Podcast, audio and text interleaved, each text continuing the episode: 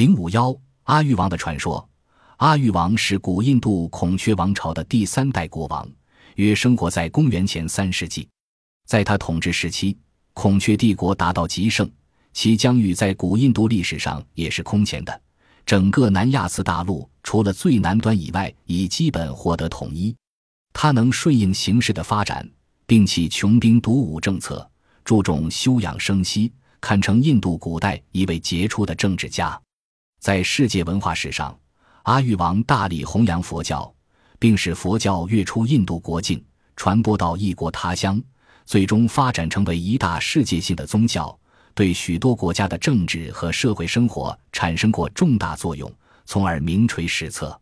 佛教为古印度释迦族人悉达多乔达摩创立，后来悉达多被人们尊为释迦牟尼，意为释迦族的圣人，通常被称作佛陀，意为觉悟真理的人。他所创立的佛教即由此而得名。在释迦牟尼生活的公元前六世纪下半叶，佛教只不过是古印度沙门思潮中的一个流派。到了阿育王时代，阿育王奉佛教为国教，在摩崖和石柱上铭刻敕令和教育，大力宣扬佛法要义，积极推行所谓正法统治。当时，佛教徒认为阿育王是一位理想的国君，将他尊为护法明王。阿育王推行的政法统治，主要是对人民进行精神控制。他要求人们节制欲望，清净内心，不杀生，不妄语，多施舍，尊敬父母和师长，并按照公认的社会道德规范善待亲友和奴仆。这样，人们的思想就被束缚在自我修养上，甘愿受他的统治，不会反抗他的奴隶制君主专政。当时，阿育王带头皈依佛门。被视为神圣不可侵犯的，国家的一切军事、行政和司法等最高权力都集中在他的手里。他的下面设有庞大的官僚机构，层层管理国家，直指村庄，还拥有六十万步兵、三十万骑兵和九千头战象的强大军队维护他的统治。他自己的生活极其奢华，据说在行猎时，伴随他的是全副武装的女猎手，有的驾车，有的丞相。如出征一般，在举行宗教大典时，在宫廷的游行队伍里，有用黄金和白银装饰起来的大象，有四马战车，有拿着盛满宝石的黄金容器的大批仆从，有许多被驯服的狮子、豹子等等。阿育王则通常被二十四头大象保护着。这一切财富都是他从全国搜刮来的。为了实现政法，巩固统一。阿育王修筑道路，建立驿站，经常派遣一些政法大官到各地巡视，还兴办各种公共福利事业。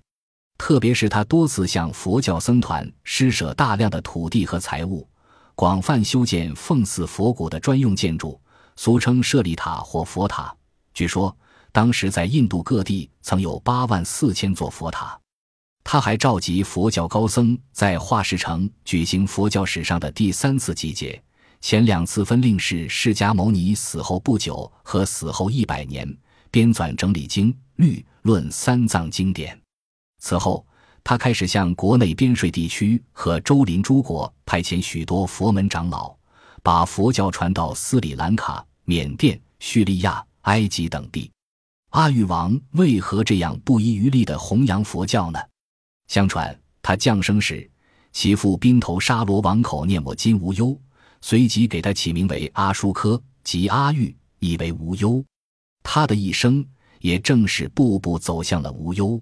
他十八岁那年被任命为阿班提省总督。